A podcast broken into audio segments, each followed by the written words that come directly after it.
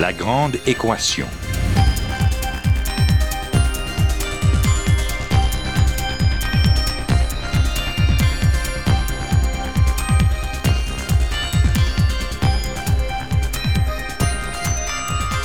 Ici Normand Mousseau, bienvenue à La Grande Équation.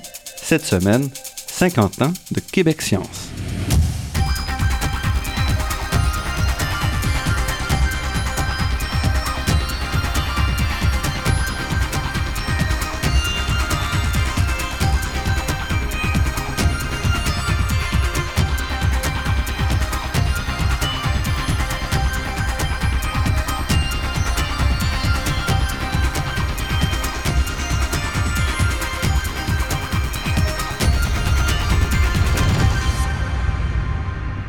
Américains peuvent compter sur Scientific American et les Français sur la recherche pour comprendre le monde sous toutes ses coutures, les Québécois disposent de leur propre joyau, Québec Science. Un magazine qui a suivi notre société depuis les tout débuts de la Révolution tranquille et qui continue, à chaque mois, de nous instruire, de nous surprendre, de nous permettre de trouver notre place dans l'univers. En septembre 2012, Québec Science a fêté ses 50 ans. Un record qui place cette revue parmi les doyennes du Québec. Survivre 50 ans dans le secteur de l'édition, surtout pour un magazine qui occupe un créneau aussi particulier, ça se fait pas sans difficulté.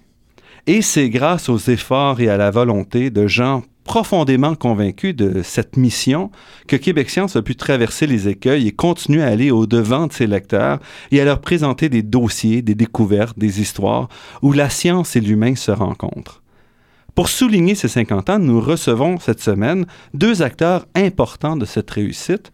Jean-Marc Gagnon, qui fut directeur et rédacteur en chef de la revue de 1971 à peu près à 1987 et qui dirige depuis plus de 30 ans avec Lise Morin Science Impact et les éditions Multimonde. Nous recevons également Raymond Lemieux, l'actuel rédacteur en chef de Québec Science, qui est à la barre depuis 18 ans. Ces deux compères se sont réunis pour nous raconter le premier demi-siècle d'existence de la revue dans Il était une fois Québec Science, un livre écrit par Raymond Lemieux et publié aux éditions Multimonde dirigé par Jean-Marc Gagnon. Ce livre nous permet de suivre à la fois l'évolution de la revue, mais aussi l'évolution du Québec, avec par exemple l'ouverture sur le monde des années 1960, les grands projets des années 1970, l'informatisation durant les années 1980 et le défi d'Internet dès le milieu des années 1990. Ce livre nous présente aussi les artisans du succès et de la survie de Québec Science, des gens qui ont tenu la revue à bout de bras durant les périodes difficiles et qui ont su l'enrichir constamment.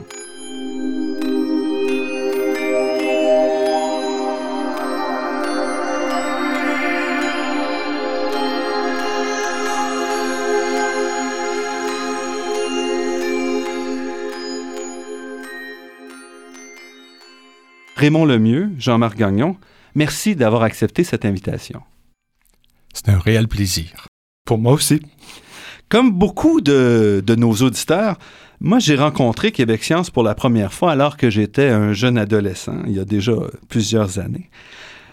Je dévorais alors la revue d'un bout à l'autre, quelque chose que je fais toujours aujourd'hui, je dois dire, à chaque fois que je reçois mon numéro euh, à la maison.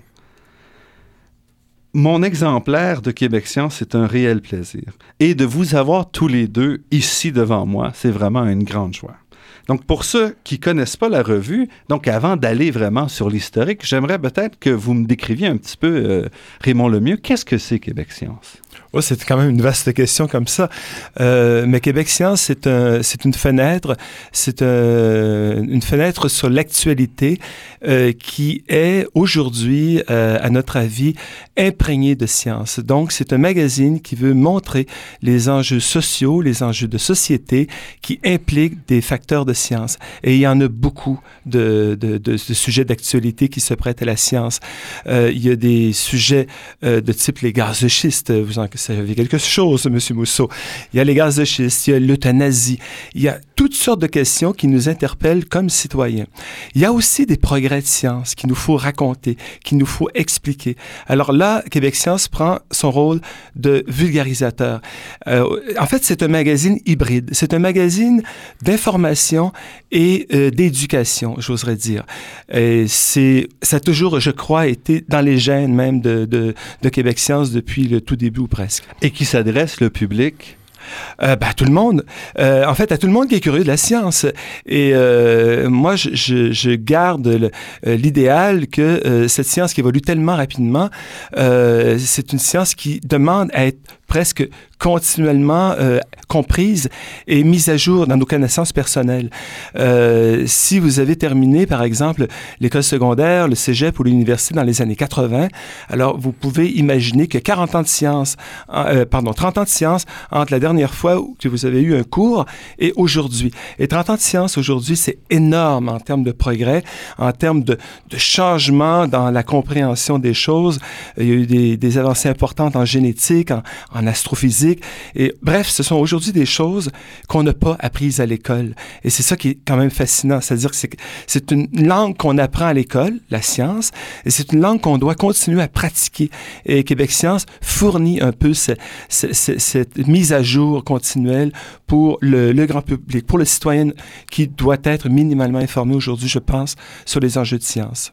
Et pour vous, Jean-Marc Gagnon, qui regardait quand même Québec Science de l'extérieur depuis peut-être une, une vingtaine d'années, Qu'est-ce que c'est Québec Science pour vous aujourd'hui? Mais je pourrais plus parler du passé. Je disais, on parlait, Raymond dit, parlait de la langue, la langue de la science, etc. Mais à mon époque, personne parlait science ou presque. Et c'était le grand défi qu'on a eu à relever, de d'axer le, décodage de l'information, de l'actualité sur les aspects scientifiques.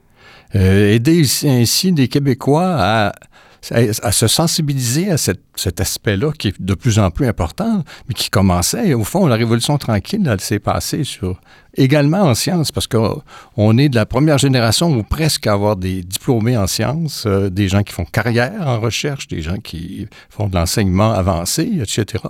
Euh, J'ai une, anecdote que je peux vous raconter peut-être, c'est que, par exemple, euh, il y a eu un, éboulement de terrain, un glissement de terrain à Saint-Jean-Vianney ou Saguenay en 1971-72 au printemps. Et, pendant trois jours, les quotidiens, la radio, la télé, c'était la faute à qui qu'on cherchait? Hein? C'était la faute de quel politicien, etc. Jusqu'à ce qu'un rédacteur en chef, le rédacteur en chef du quotidien Le Soleil à Québec découvre qu'il y avait un petit jeune journaliste euh, un peu à la piche qui faisait de la science dans, au pupitre. C'est un nommé Jean-Marc Fleury, d'ailleurs, qui a fait carrière après, et qui, puis, qui lui a demandé, écoutons, c'est quoi la cause exacte du glissement de terrain? Ça a pris trois jours avant qu'on se rende compte que dans le fond, là, Hein, c'était des variables scientifiques qu'on pas, dont on n'avait pas tenu compte, et c'est ça qui expliquait le glissement de terrain. On avait gens, autorisé les gens à construire sur hein, l'argile sensible, tout simplement. Alors, euh, ce qu'on a fait à Québec Science, à partir de ce moment-là, c'était de s'orienter vers la, présentation des facettes scientifiques de l'actualité québécoise. Et aujourd'hui, Québec Science est presque en compétition avec euh, tous les autres médias parce que la science est quand même presque présente dans tous les dossiers qu'on regarde aujourd'hui. Euh, ben oui, on est en compétition. C'est un, un, mot euh, qui est qui, qui, peut être tiré de l'évolution, n'est-ce pas? Euh, oui, on est en compétition et pourquoi pas? Euh, je pense que le grand défi de l'information aujourd'hui, on va peut-être en parler un peu plus tard, mais le grand défi de l'information aujourd'hui, c'est la qualité. Euh, il faut non pas faire des, des magazines rigides, mais un magazine de, rigueur. Il faut être solide dans nos faits. Il faut qu'on puisse aussi éclairer, donner de la perspective aux faits. Et euh, ça, ça implique une, une qualité de l'information que euh, j'oserais dire qu'il n'est pas toujours présent dans, tous les médias. Je suis peut-être un petit peu méchant quand je dis ça, mais euh, je pense que c'est peut-être une des causes la désertion euh, de bien des lecteurs à l'endroit d'autres médias. Étonnamment, dans les médias euh, plus spécialisés, entre guillemets spécialisés, euh, cette désertion, on la constate pas. Pourquoi? Parce que les gens veulent comprendre les choses euh, avec précision. Alors, compétition, oui, pourquoi pas? Moi, j'ai, on n'a pas de problème avec, ça. Sauf que la manière qu'on on a défini Québec Science très rapidement, c'était de parler de la science qui se fait au Québec. Alors ça, les médias français en parlent pas, ou très peu. Les médias américains non plus. Alors donc, du coup, cette compétition-là, elle est balayée pour nous. On, on, sait de quoi on parle. Maintenant, il reste les médias d'ici. Euh, sauf que les médias d'ici, si on parle des masses médias ou des quotidiens, euh, vont être toujours un peu piégés avec l'actualité, avec, euh, et avec sa superficialité nécessaire. Alors que nous, on, fait du journalisme d'approfondissement. Euh, c'est sûr que lorsqu'une manifestation contre les gaz de schiste, ça fait une manchette, c'est réglé. Sauf que dans un mois, il va falloir quand même continuer à vouloir... On va devoir comprendre ça. Le, besoin de comprendre, il n'est il, pas au quotidien, il est continuel.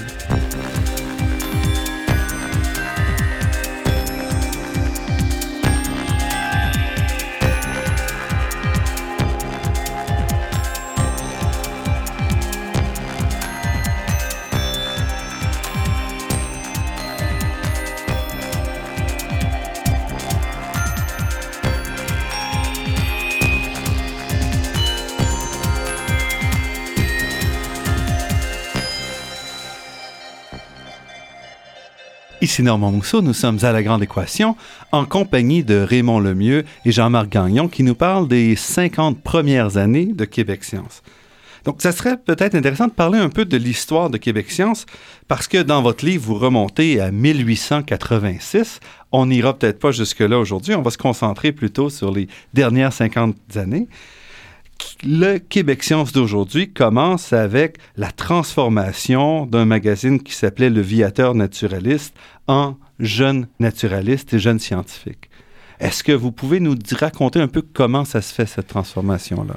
Euh, Raymond Lemieux. En, en fait, je, vais, je vais même avancer un peu plus tôt dans l'histoire. Je, je vais vous ramener en 1945 parce que euh, à cette époque-là, quand même, l'éducation était une mission quasiment qui était assumée par euh, le clergé. Bon, il y, avait quelque chose d'important qui était associé à l'éducation, et la science était là-dedans aussi. Alors, euh, le viateur naturaliste, c'est issu un peu de cette, de cette ferveur de transmettre des connaissances sur les sciences naturelles aux jeunes. Il y a quand même eu une expérience en 1945-46 qui a été tentée par un journaliste qui s'appelait Arthur Prévost. Et ça a été probablement la première expérience de journalisme indépendant où on abordait la science d'une manière dégagée de toute contrainte. C'était pas une institution qui était propriétaire de Science et Aventure, c'était le nom du magazine. C'était le, le, monsieur Arthur Prévost lui-même avec son frère. Et ça donné lieu à une manière de faire de la science qui était, disons, un peu plus sensationnaliste. Il y avait des titres comme 18 euh, heures dans l'estomac d'un cachalot, euh, le, mystère du rocher maudit. Sauf que vous lisiez ça et c'était de la science. Mais c'est une science qui, euh, qui prêtait l'admiration. Euh, on, voyait venir les grands progrès en, en, avion, en aéronautique. Donc, on s'imaginait déjà en train de, de, de, prendre le café le matin à Montréal et d'aller prendre une bière dans un pub de Londres 12 euh, heures plus tard. Il y avait, une, il y avait la dimension fascination. Et bon, ça, ça, a duré quelques années, ça, ça a été un, feu de paille presque. Ça a été repris par euh, les frères des écoles chrétiennes, si je me souviens bien. Euh, et vous voyez, ça, ça, a été encore repris donc par les, les, les, gens qui euh, faisaient donc de la vulgarisation. Et c'était à cette époque-là surtout les, les frères, les, les, les, les, les clercs. Et euh, dans les années 60, par contre, on a assisté, euh, et c'est à ce moment-là d'ailleurs que l'ACFAS a racheté euh, M. Léo Brassard qui s'occupait du viateur, du jeune naturaliste. C'est une espèce de petit, un petit magazine où on parlait de sciences naturelles. Ça faisait à peu près l'équivalent de sélection du Reader's Digest aujourd'hui, avec beaucoup moins de pages. Et ça discutait de, grenouilles, de crapauds, de champignons, de, de cavernes. C'était pas très, très actualité, là. Non, c'était vraiment dans, dans l'optique de, du, euh, du, frère Marie-Victor. C'est ça, de sensibiliser les jeunes. Et l'ACFAS avait aussi ça comme mission dans les années 60. Alors, c'était un peu une continuité naturelle que l'ACFAS reprenne ce magazine-là. Et eux l'ont appelé en 1962 le jeune scientifique. Et le jeune scientifique poursuit dans sa lancée. Et c'est seulement en 1970, si on veut, que Québec Science prend un peu sa couleur tout en prenant son nom, à peu près, une ah. couleur peut-être plus moderne. C'est ça, parce qu'en fait, ce qui s'est passé dans les années 60, et Jean-Marc pourrait certainement en parler aussi, ça a été euh, une, révolution importante. On appelait ça la révolution tranquille, bien sûr, mais ça a aussi été une révolution culturelle, une révolution scientifique. Euh, ça a été un grand chantier qui était celui de l'éducation pour tous. Euh, il y avait eu le, le rapport parent qui a identifié quand même certaines priorités et une de ces priorités-là, c'était de créer une université. Et c'était de donner un élan euh, à la recherche aussi. Alors, euh, il y a des gens, enfin, il y a un monsieur qui s'appelle Louis Berlinguet, qui était à la l'ACFAS à ce moment-là, qui se trouvait à être le premier euh, vice-recteur à la recherche et à l'enseignement à l'Université du Québec. Lorsque l'Université du Québec est créée vers 68-69. C'est ça, exactement. Et qui lui s'est dit avec d'autres personnes, bien sûr, ce serait bien que l'Université du Québec ait euh, un magazine de sciences pour parler de ce qui se fait comme recherche. Alors, euh, c'est pour ça que, ben, en fait, c'est un peu comme ça qu'il y a eu la, conjecture qui a fait que le, le, magazine Le Jeune Scientifique est passé à l'Université du Québec et a pris le nom, à la suite de concours auprès de ses lecteurs, a pris le nom de Québec Science et Québec Science, vous arrivez, Jean-Marc Gagnon, au tout début de Québec Science, ou presque. Ben, après, euh, environ trois ans après le, changement de propriétaire. Euh, sauf que moi, je suis arrivé à un moment où un peu, un peu décisif, au sens où euh, on a décidé d'abandonner l'approche vulgarisation de, j'appellerais vertical. C'est des, des, spécialistes qui parlent à des jeunes pour leur expliquer comment ça fonctionne, pour plutôt prendre la dynamique de l'actualité et du décodage de l'actualité en fonction des connaissances. Donc plus le journalisme. C'est ça, des préoccupations des gens pour aller chercher auprès des spécialistes des réponses ou des explications. Et c'était un grand virage, et c'était un virage plutôt euh, stressant au sens où au Québec, il n'y avait pas de journalistes scientifiques aussi peu. Il y en avait trois, à vrai dire. Il y avait Fernand Seguin, Fernand Seguin et Fernand Seguin, hein, qui était excellent, puis qui avait toutes les émissions à la radio, à la, télé. C'était un pionnier dans le genre, mais il n'y avait pas encore... Il y avait un, journaliste euh, qui s'est pointé à temps plein au devoir. Il avait, à la presse, il y a eu une certaine tradition, mais c'était plus des chroniques c'était pas vraiment là, du reportage et de, du reportage de l'interrogation de scientifiques de différentes sources pour euh, rapporter l'information aux, citoyens. de sorte qu'on on s'est trouvé devant des pages blanches et des pages blanches. C'était plus simple de publier des, textes de vulgarisation écrits par des spécialistes qui pouvaient se planifier en fonction des saisons ou des, préoccupations que de faire tabula rasa et de commencer avec une équipe de jeunes euh, qui faisaient les dents, les armes et les, dents. Donc, pour vous, c'était aussi de ramasser des gens, puisque la vulgarisation ou le journalisme scientifique n'existait pas au Québec, il fallait le créer aussi. Donc, aller chercher des, jeunes journalistes, parce que c'est surtout des journalistes que vous avez recrutés. on était un peu ratoureux. On est allé faire un stage en France avec l'Office québécois pour, la, pour la jeunesse, pour visiter des revues, des médias, des agences de, des agences de presse, des sections, dans les sections scientifiques. Et dans l'idée, c'était de créer une équipe de rédaction pour Québec Sens avec les stagiaires, qui, avec les personnes qui ont participé au stage en France. Et ça a marché, ça a donné la génération de, journalistes scientifiques qu'on connaît actuellement. Je peux vous en citer quelques-uns. Il y avait Gilles Provost devant, il y avait euh, Yannick Villedieu qui est toujours euh, en exercice. Il y en avait, euh, il y a eu Fabien Gruyé qui par la suite a fait carrière en France au Nouvel Observateur et à Sciences et Avenir. Peut en ajouter, là, ça ne vient pas, ils pas tous à l'esprit, mais il y a Pierre Sormani, tiens, qui était des gens de découverte aussi. Alors, euh, tout ça, ça a fait une équipe pour Québec Ça a fait aussi une, espèce d'armada de journalistes scientifiques pour l'ensemble du Québec qui ont, qui ont investi la plupart des médias, d'ailleurs.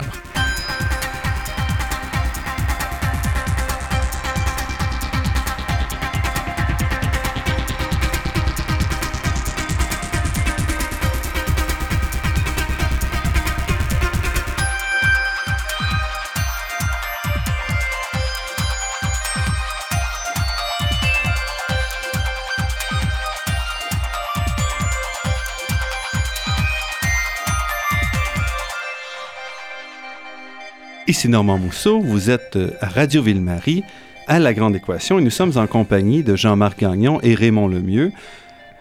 qui nous parle de Québec Science. Donc, Jean-Marc Gagnon, vous avez été impliqué dans Québec Science, mais aussi par la suite, vous avez participé à la création de l'agence Science Presse, des débrouillards, et vous dirigez avec euh, Lise Morin les éditions Multimonde depuis plus de, de 25 ans. Ça va faire 25 ans cet été.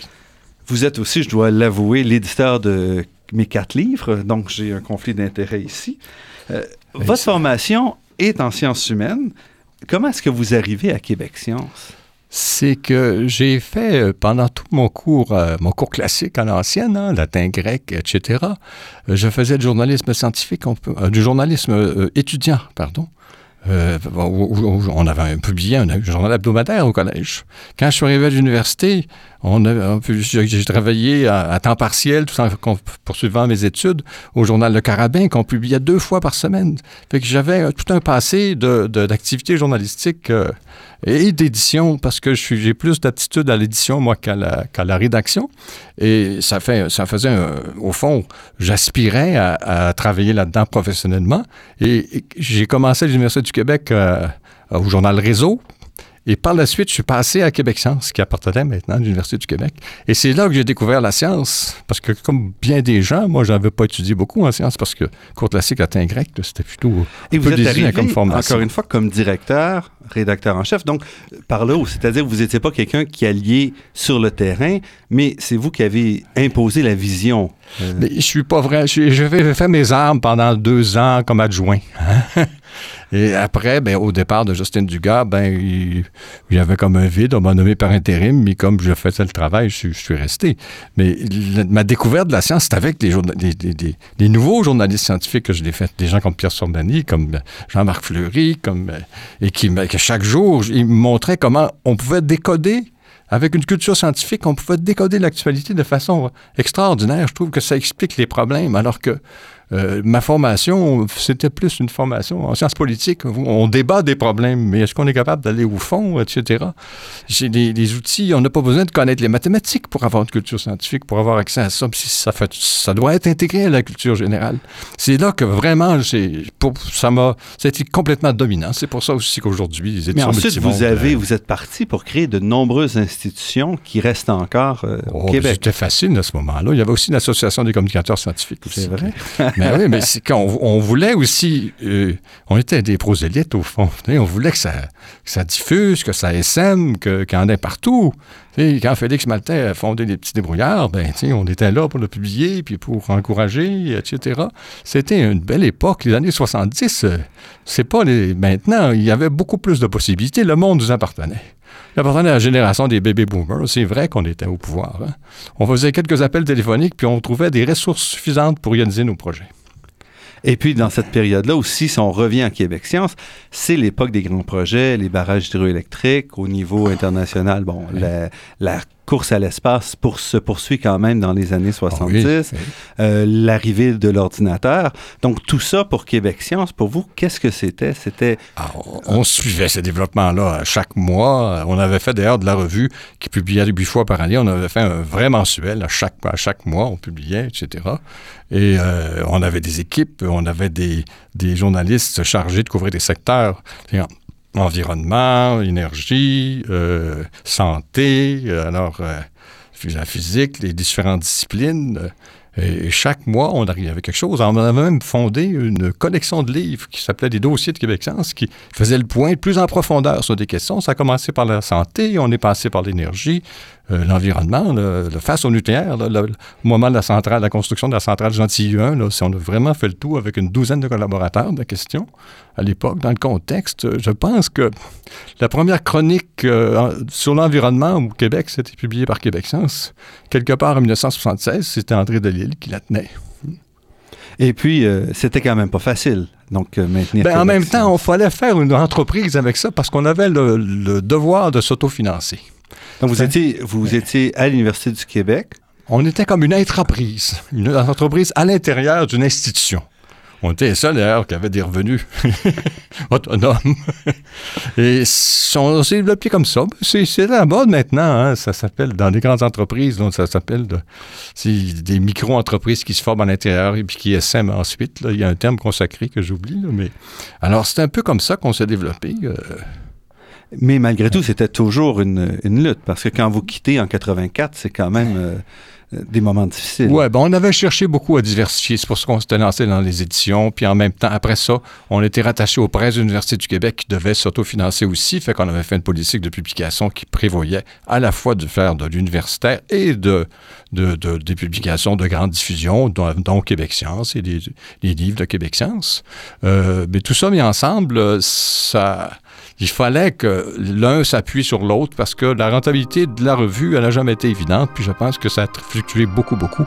Euh, ben, mon associé Elise Morin dit, euh, tu sais, Québec au fond, il a toujours été de passer d'un foyer d'accueil à l'autre. Parce que c'est passé de l'ACFAS à l'Université du Québec, après ça au Cégep de Jonquière, ensuite maintenant c'est Vélo Québec. Alors, euh, si c'était très, très rentable, c'est certain qu'il y a un groupe de presse qui aurait mis la main dessus depuis fort longtemps.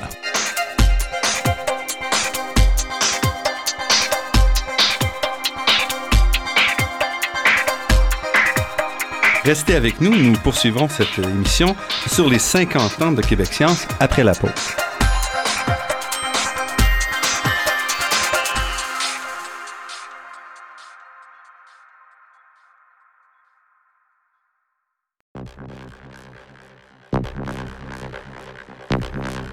Ici Normand Mousseau. Vous êtes à La Grande Équation et nous sommes en compagnie de Raymond Lemieux et Jean-Marc Gagnon, deux rédacteurs en chef à des époques différentes de Québec Science.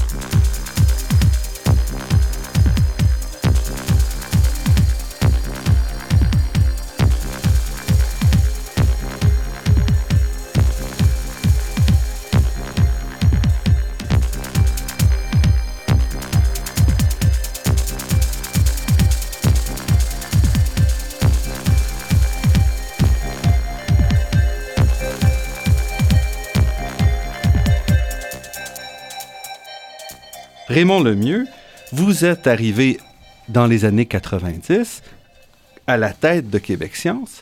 Votre formation est en communication et vos premiers contacts avec Québec Science remontent à quand? Ah, ça remonte à, avant ça. Euh, moi, j'avais fait des études en journalisme, donc, euh, à une époque où on commençait à enseigner véritablement le journalisme. Et mes premières piges, comme on disait, ont été à Québec Science. Et le premier texte, je pense que c'est en septembre 82. Alors, ça, ça, ça, remonte au temps de Jean-Marc.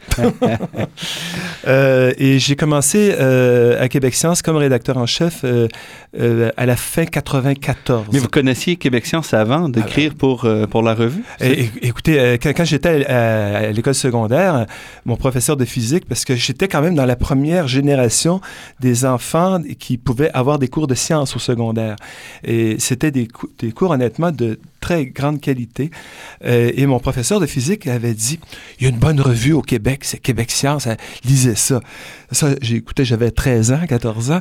Et euh, vous voyez, c'est comme ça tranquillement que c'est construit peut-être en ce qui me concerne mon attachement à Québec Science, mais c'est aussi comme ça que c'est probablement construit l'attachement du Québec à ce magazine-là. Euh, parce que c'est un magazine qui est resté très ancré dans, dans, dans, dans ce que l'on veut, dans, dans, le savoir, dans, dans, dans l'éducation. Euh, donc, évidemment, l'histoire, la vie étant ce qu'elle est, euh, euh, quelques années plus tard, je me retrouve évidemment dans ce magazine vanté par mon professeur de physique. C'est quand même particulier. Euh, mais euh, c'était, comme Jean-Marc le disait, c'était quand même un magazine où il y avait d'énormes défis. Euh, moi, j'ai toujours trouvé que l'information était en soi une succession de défis à relever et euh, sinon, il n'y a pas de passion dans ce métier-là. Alors, euh, évidemment, euh, Québec Science, tout de suite, j'ai vu comme étant un, un défi de, de, de, passion. Et vous avez gravité tous les années 80 autour de Québec Science? Non, non, pas, non, parce que moi, j'ai... j'ai en fait, comment vous dire, euh, je faisais surtout de l'environnement. C'était le, le, le, le, segment, disons, la spécialisation, si on oserait dire, qui m'intéressait beaucoup. Euh, dans ces années-là, le, Québec prenait conscience de certains défis environnementaux et comme journaliste, il y avait comme beaucoup, beaucoup de choses à expliquer, à raconter et à approfondir. Euh, J'en avais fait donc une spécialité euh, et puis donc j'ai fait donc beaucoup de, de, de, de, piges pour la presse, de voir évidemment Québec Science, mais c'est un peu comme ça que j'ai pu mettre, j'oserais dire en pratique, mon, mon attachement à la science. c'est par le biais de l'environnement. Et puis en 95, vous arrivez et vous êtes nommé rédacteur en chef, après encore une fois des bouleversements où le, le magazine est passé des mains des presses de l'Université du Québec à ceux du cégep de Jonquière. Au cégep de effectivement. Euh, avant moi, j'avais deux, euh, mes deux prédécesseurs. Euh, il y avait Isabelle Montpetit, une biologiste, et Étienne Denis, biologiste aussi. C'était des années qui n'ont pas été faciles, ni pour eux, ni pour moi. Euh, parce qu'il y avait une équipe à reconstruire. Euh, l'équipe traditionnelle de Québec Science s'était euh, décimée un peu en allant à Radio-Canada, travailler à découverte et tout.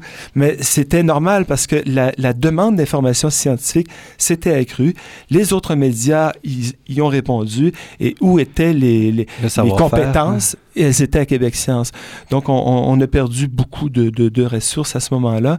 Et c'est toujours une bataille, en fin de compte. C'est toujours une bataille de, de vouloir garder les, les, les, compétences dans une petite entreprise comme euh, celle de Québec Science. C'est pas euh, évident. Ce qui est évident, ce qui, ce qui, ce qui me fascinait en faisant cette histoire-là, c'est que euh, la, la, la durabilité de Québec Science a été est très liée à l'attachement que ces artisans ont avec ce magazine. Et encore aujourd'hui, euh, il y a des gens qui collaboraient à Québec Science en 70 qui sont restés très attachés à ce magazine-là. Donc, il y a comme une, ferveur. Euh, j'oserais dire même que c'est un, média qui a gardé une âme. C'est un média qui a une âme et euh, je ne sais pas si on pourrait en trouver beaucoup de médias qui ont gardé cette espèce de d'esprit, de, d'âme qui, qui, fait que ça a pu continuer. Mais vous l'avez quand même transformé. Vous êtes arrivé. Qu'est-ce qui est votre, euh, votre couleur? Quelle est la couleur que vous avez apportée? Aux médias. Ce serait bien prétentieux de ma part de, de, de dire que j'ai apporté une couleur. Euh, je pense que j'ai plutôt suivi euh, euh l'air du temps. Alors, euh, je pense que c'est aussi le rôle des journalistes d'être à, l'écoute de, de qu'est-ce qu'on veut entendre. Euh, moi, mon orientation éditoriale, en quelque sorte, je, je l'ai caractérisée en, en me nommant parce que personne ne m'avait nommé comme ça, mais je me suis nommé lecteur en chef et non pas rédacteur en chef. C'est-à-dire que moi, je me dis, ce magazine-là, il doit être fait pour les lecteurs et avec, avec l'ignorance que les lecteurs ont peut-être à l'égard de certains sujets, avec le, désintérêt. Qui... Donc, les lecteurs sont, sont, très, très, très difficiles à, notre endroit. Pourquoi? Parce que ils veulent avoir un plaisir de lecture, ils veulent être certains de bien comprendre les choses.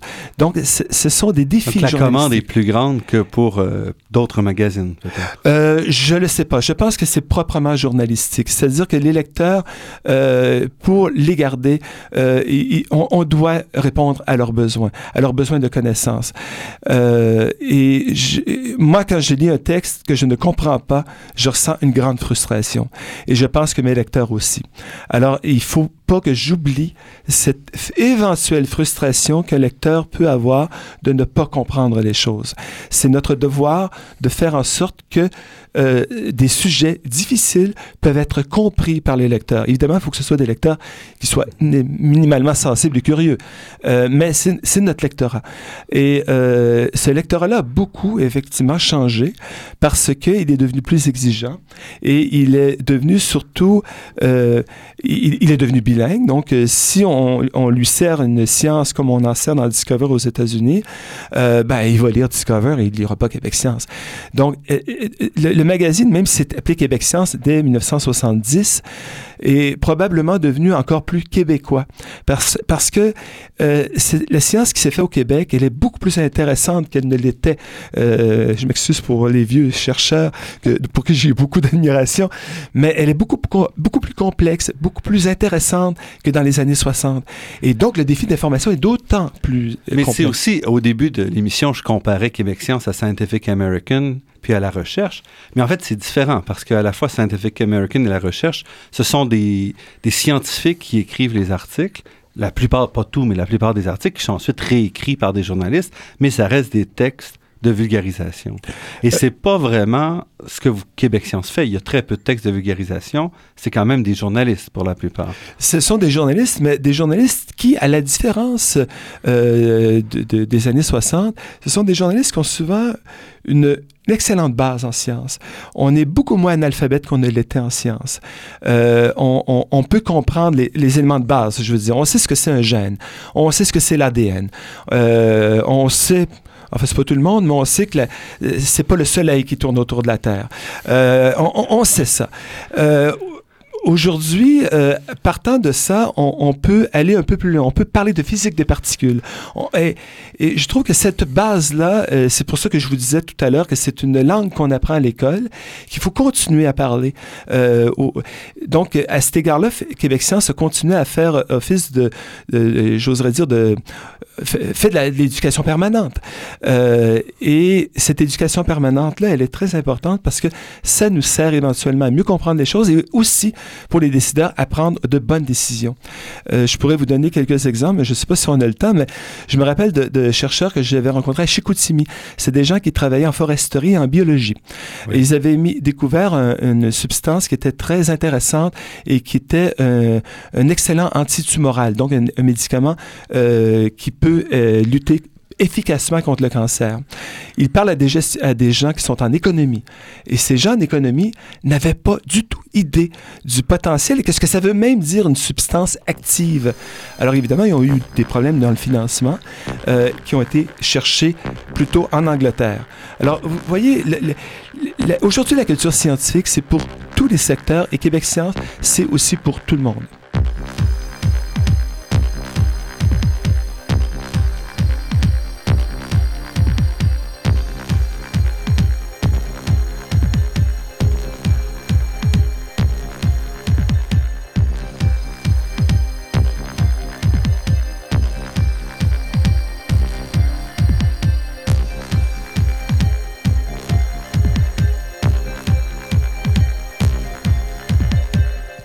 Ici Normand Mousseau, vous êtes à La Grande Équation et nous parlons de Québec Science.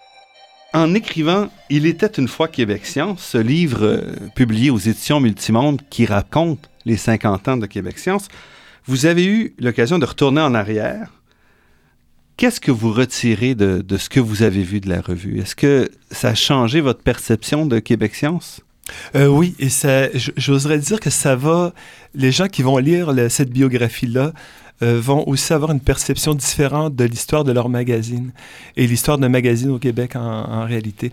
Euh, ce qui a changé, c'était euh, moi, en réalisant les vieux textes, des textes publiés dans les années 70, et peut-être que Jean-Marc ne sera pas d'accord avec moi, mais j'ai découvert une naïveté dans l'approche que l'on avait à l'époque de la science. C'est une approche que l'on peut moins aujourd'hui avoir. On, on, a moins le droit d'être naïf euh, par rapport au, au, progrès de science. Euh, mais cette espèce de naïveté qu'on qu peut retrouver, c'était aussi celle que l'on avait collectivement par rapport à la science. Alors, euh, c'est là que je comprenais que le magazine a vraiment suivi le, le, Québec. Le, magazine est un témoin euh, de deux manières. est un témoin comme, comme un bioindicateur. On dit en biologie, un bioindicateur, c'est ce que, ce que la truite ressent, c'est que toute la population de, de le ressent. Euh, c'est à peu près la même chose. Et euh, à cet égard-là, moi, je m'attendais pas à, à, à, trouver ça. Je m'attendais pas à, à, pouvoir comprendre une évolution vers l'excellence, parce que maintenant, je pense, et ça n'a rien à voir avec le rédacteur en chef qui est devant vous, mais il y a des articles mieux écrits, il y a des articles mieux compris, et le défi de vulgarisation, je sais qu'il est encore peut-être aussi élevé qu'il ne l'était, mais on a au moins l'alphabet pour être capable de, de, décrire ce, ce, cette science qui avance. Jean-Marc Gagnon, pour vous, l'évolution de la science ou l'évolution de la vulgarisation scientifique, puisque vous êtes encore dans le domaine depuis 50 ans, c'est quelque chose qui vous a frappé aussi en voyant se condenser? Moi, je suis particulièrement, je suis plutôt frustré de voir l'évolution. C'est certain qu'il y en a eu une certaine, qu'il y a eu un avancement réel, comme dit Raymond, de la culture scientifique, de l'ABC que tout le monde connaît, etc. Mais ça fait 40 ans, moi, que j'essaie de travailler activement pour que la culture scientifique des Québécois, là, ça fasse partie là, de, du quotidien, de la fibre, de tous les médias, de toutes les préoccupations de tous les jours. Et je vous avoue que vous en parliez tout à l'heure, vous dites que c'était quand même la perception de Québec Science, par exemple, est un, un magazine spécialisé. Mais c'est pas vrai. C'est, on ne se rend pas compte que notre univers est plein de sciences, de technologies, de boîtes noires. On ne veut pas le savoir, on veut pas, on s'interroge pas, on prend ça pour acquis, on n'a pas conscience qu'on est debout sur les épaules de ceux qui nous ont précédés en termes de connaissances. On est, porte plus loin, on doit, on doit. non, on est dans, de plus en plus dans, le règne de l'entertainment et, du facile, etc. Même à ça, l'information dans Québec Science puis dans le livre, c'est tout à fait facile. C'est le langage que courant, c'est décodé pour, pour tout le monde. Mais l'intégration de la science, de l'approche scientifique dans la culture des Québécois, ça fait encore un énorme problème. C'est une des premières choses qui est laissée de côté. Dans beaucoup, en particulier dans les pouvoirs publics, on a aboli le Conseil des sciences du Canada il y a déjà 15 ans, personne n'a protesté. On a aboli le Conseil de la science et de technologie au Québec. Il y a 5 ans, personne n'a protesté. Il y a beaucoup, beaucoup de signes qui montrent que c'est le moindre de nos soucis, alors que c'est peut-être la chose la plus importante pour notre avenir. Raymond Lemieux, vous n'êtes pas complètement convaincu? Euh, non, euh, je, je, je, voulais compléter en fait ce que Jean-Marc dit parce que euh, moi, ce qui me... Parce qu'on a le droit d'être déprimé hein, quand même. Hein, on peut. Alors, par, moi, ce qui me déprime, c'est euh, de, de voir qu'on on oublie que le public peut être intelligent. Euh, moi, je pense, moi, je, je, crois au public. C'est pour ça que je, je, me, je, me, je me nomme lecteur en chef. Je crois à l'intelligence des gens à qui on s'adresse. Euh, ce qui me déprime, c'est le désengagement de, de, de beaucoup d'acteurs en information. C'est le désengagement par rapport à cette, euh, cette nécessité de faire de l'information intelligente. Ça, ça me déprime. Aujourd'hui, on est en train de même de faire de la science euh, un, un, un, divertissement. C'est pas que ça, la science. Et euh, on, on, veut faire de la science spectacle, ce n'est pas que ça.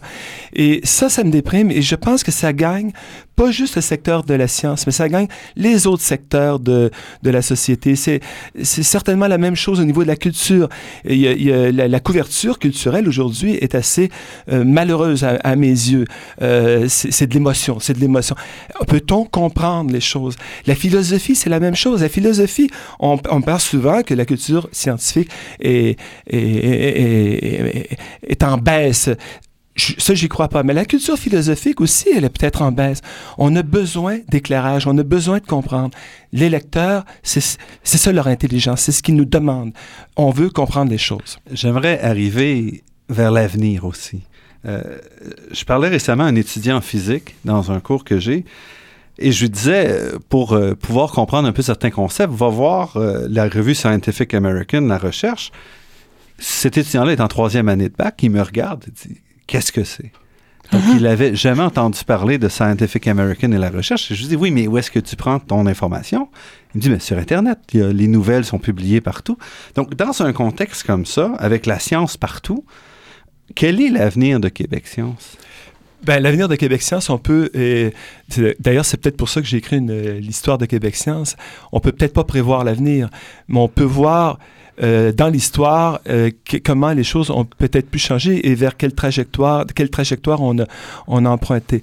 Euh, moi, je, pense que le virage numérique, parce que c'est un peu autour de ça que bien des journalistes ou des, propriétaires de médias s'inquiètent, si on mise sur la qualité de l'information, il n'y a pas de danger à mon avis. Il n'y a pas de danger. C'est-à-dire que cette information-là, elle est nécessaire, elle est essentielle.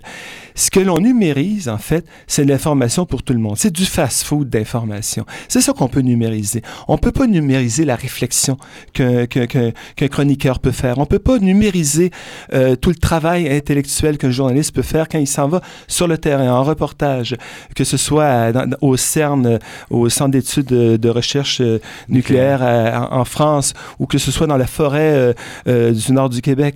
Le terrain euh, c'est pas quelque chose qu'on va voir en pesant sur iPad puis en s'amusant.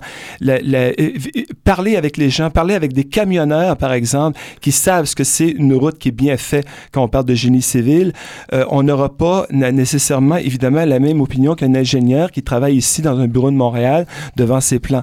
C'est ça le travail du journaliste, c'est de favoriser cette transdisciplinarité et je pense que ça a été ça qu'on a fait euh, antérieurement euh, à Québec Science et c'est ça qu'on doit faire dans le futur. Avec quel support? Ça, c'est une autre question. Le support Québec Science, c'est un support papier. Moi, je trouve que l'avantage que l'on aura avec la numérisation, c'est une plus grande diffusion de notre travail. C'est-à-dire que Québec Science, on, tire le magazine à 25 000 exemplaires, on a 200 000 lecteurs, ce qui est pas rien, mais le jour où la, personne en Gaspésie entend parler de Québec Science ou la personne qui écoute euh, votre émission dans le Bas-Saint-Laurent ou Harry Mouski qui se dit bah ça m'intéresse Québec Science, je vais aller l'acheter en kiosque. Il le trouve pas en kiosque. Ah, sauf que sur iPad, il peut le trouver. Là, ça commence à devenir intéressant. Autrement dit, cette technologie-là est en train de, de, de nous permet de mieux faire rayonner notre excellence euh, en information. Et ça peut même aller donc jusqu'en Europe aujourd'hui. C'est ça qui est, qui est, le beau défi de l'information d'aujourd'hui. Et vous êtes, euh, Jean-Marc Gagnon, d'accord avec ça? Parce que vous êtes aussi dans le monde de l'édition. Je suis tout aussi optimiste que Raymond.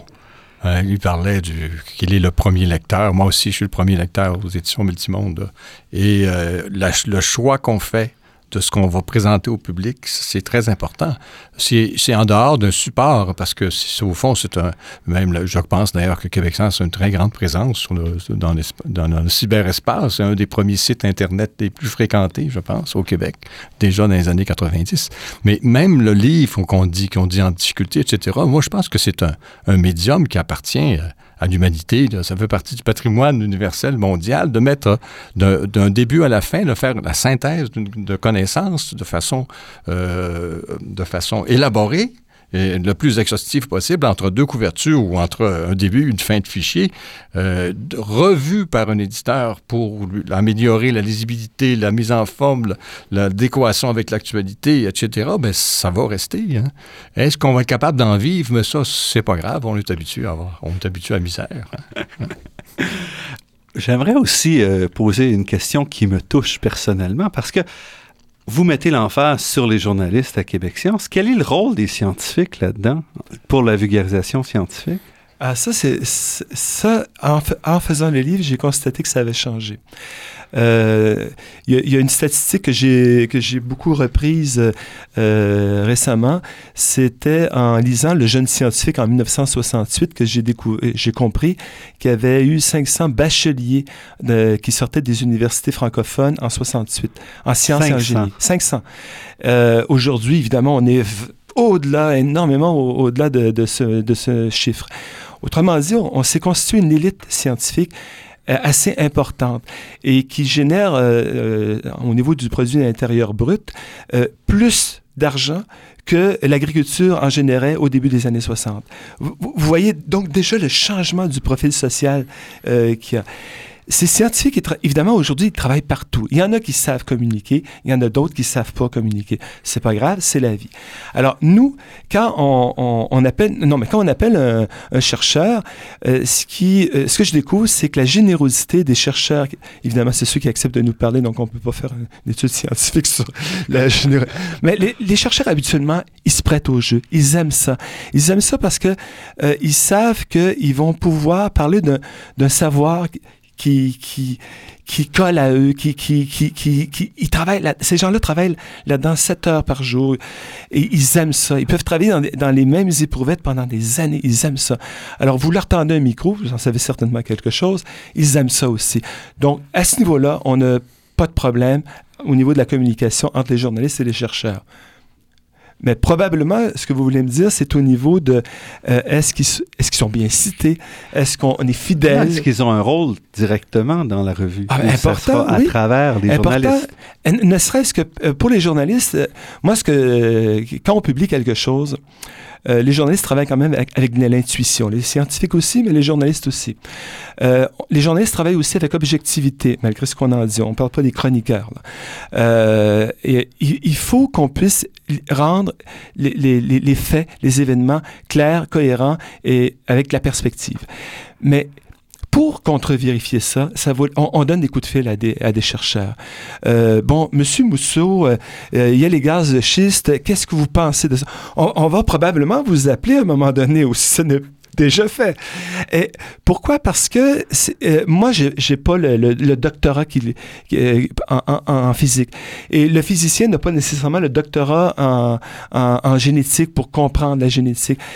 c'est pour ça que euh, ce qui caractérise le mieux notre travail maintenant, c'est cette transdisciplinarité qui nous est essentielle aujourd'hui pour comprendre les choses. Et Québec Science, moi, on disait que Québec Science est un magazine de vulgarisation scientifique. Moi, je dis aussi que c'est un magazine transdisciplinaire. Je vous remercie beaucoup pour votre euh, générosité. On doit arrêter ici. Euh, je suis heureux de voir que vous êtes très optimiste par rapport à Québec Science. Donc, on va peut-être se retrouver ici dans 50 ans pour euh, fêter le premier siècle de cette revue.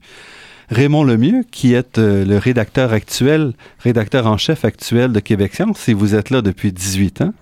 Et je remercie aussi Jean-Marc Gagnon, qui a été rédacteur en chef et directeur de la revue entre 1971 et 87 et qui dirige depuis, avec euh, Lise Morin, les éditions Multimonde, entre autres, et Science Impact. Donc, euh, je vous remercie. J'encourage les, les, auditeurs à se procurer le livre Il était une fois Québec Science écrit par euh, Raymond Lemieux et édité par les éditions Multimonde, parce que ça donne vraiment une belle, une belle histoire, une belle vue d'ensemble de ce qu'a été le Québec et comment il s'est développé depuis une cinquantaine d'années. Vous avez raison. L'information scientifique, c'est aussi une grande équation au Québec. Mais dans Québec Science, il n'y a pas d'équation, heureusement.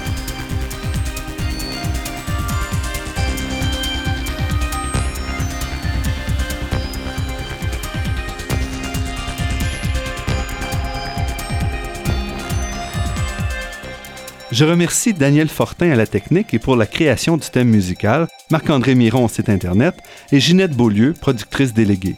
Je remercie aussi Athéna Énergie, fournisseur de gaz naturel et commanditaire officiel de la Grande Équation, pour son soutien à la promotion des sciences auprès du grand public. Je remercie également le Fonds de recherche du Québec et la Fondation familiale Trottier pour leur contribution à la production de cette émission, ainsi que la Fondation des chaires de recherche du Canada et l'Université de Montréal. Vous pourrez réentendre cette émission en vous rendant sur le site Internet de La Grande Équation. L'émission est également disponible sur la page Université de Montréal de iTunes U. Ici Normand Mousseau. Au nom de toute l'équipe, je vous dis à la semaine prochaine. D'ici là, restez à l'écoute de Radio Ville-Marie pour découvrir votre monde sous toutes ses facettes.